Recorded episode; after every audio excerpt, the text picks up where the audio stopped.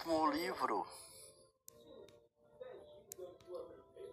do profeta Malaquias, no capítulo 4, versículo 6, Deus disse: Ele converterá o coração dos pais aos filhos e o coração dos filhos a seus pais, para que eu não venha e fira a terra com maldição.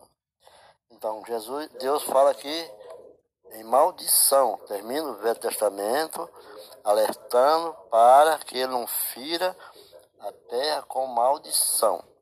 Já na graça no, no Evangelho de Jesus Cristo, na pregação, o último livro do Apocalipse, no capítulo 22, versículo 21, Jesus termina a oração de bênção aos filhos de Deus e diz: A graça do Senhor Jesus Cristo seja com todos. Capítulo é, é, Apocalipse 22, versículo 21. Lembrando que o livro de Mateus fala no capítulo 13, no versículo 41, onde o, o, o evangelista faz um alerta aos filhos de Deus, ao filho do homem, que diz assim: mandará o filho do homem os seus anjos que ajuntarão do seu reino todos os escândalos e os que praticam a iniquidade, e os, e os lançarão na fornalha acesa. Ali haverá choro e ranger de dentes. Então os justos resplandecerão como o sol no reino de seu Pai. Quem tem ouvidos para ouvir, ouça. Dissertando sobre esses capítulos, quer dizer que a igreja atual dos dias de hoje, ela anda assim um, um jeito, um caminho contrário daquilo que Jesus ensinava percebemos muitas, muitas atitudes da igreja do eu, eu, não nós. E para Deus, eu é apenas Deus. Para Deus, o que importa é nós. Nós temos percebido que muitos dos novos convertidos no cristianismo com o codinome de crente. Chegam às igrejas sem nenhum conhecimento do mundo da graça e poder do Filho do Homem. Mas, ao serem batizados, vêm a público e começam as revelações de sua vida pregressa, como se algo acrescentasse para Deus. Eles falam mais para os homens, nos púlpitos. Primeiro diz que saiu das drogas, do mundo do crack, bebidas e prostituições carnais. Dizem que foram ladrões, foram ex-presidiários, traficantes, homicidas e contraventores, suicidas, homicidas, difamadores, e muitos outros mais.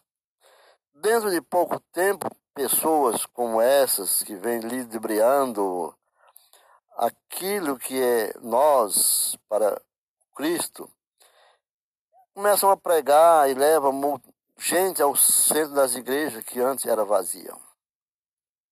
Não falam de Deus, nunca conheceu a Jesus e o povo vem como um veem como um profeta.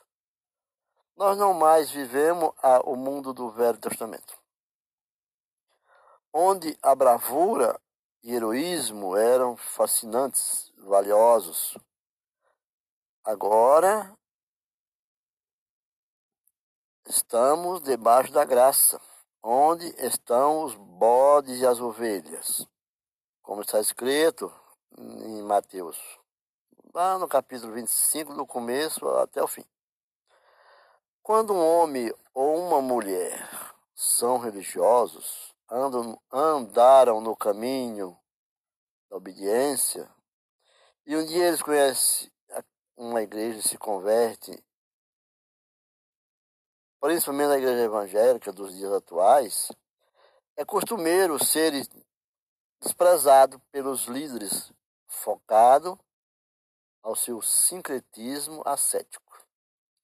Por não ser um crente que venha do mundo bandido, ou outros que venham buscando aperfeiçoar sua fé, já com vários anos de prática de fé e estudos. Então, esses são rejeitados como fossem iniciantes ou viessem dos desertos do mundo, indo para a edícula do templo, enquanto os que vieram sem nada de Deus conhecer, são exaltados de imediato. Não se encontram em nenhum manual evangélico, cartas ou epístolas, que é preciso curso de aperfeiçoamento para se tornar um líder em Cristo.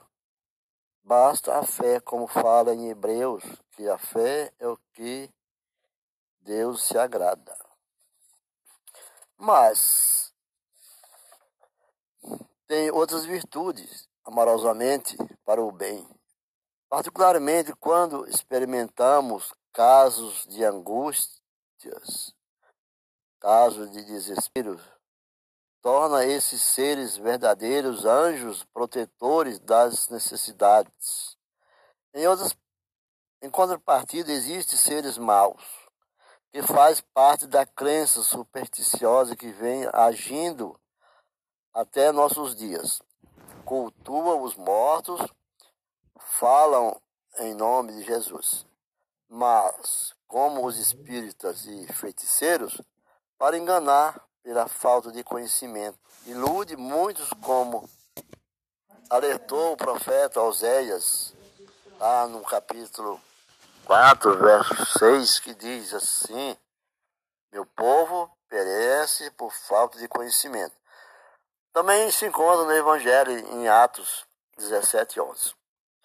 Ao contrário dos que pensam que o cristianismo no Ocidente, primeiro no nosso Brasil, está crescendo e prosperando, a verdade é que o que está crescendo é a árvore de mostarda, com suas aves malignas aninhadas em seus galhos, e a massa fermentada de má doutrina, duas coisas em Mateus 13 para representar o reino dos céus. O reino dos céus não é o céu, mas a esfera da profissão dos que reconhecem o Rei Senhor Jesus, não necessariamente crendo nele e sujeitando a ele. No reino dos céus existe joio e trigo vivendo juntos.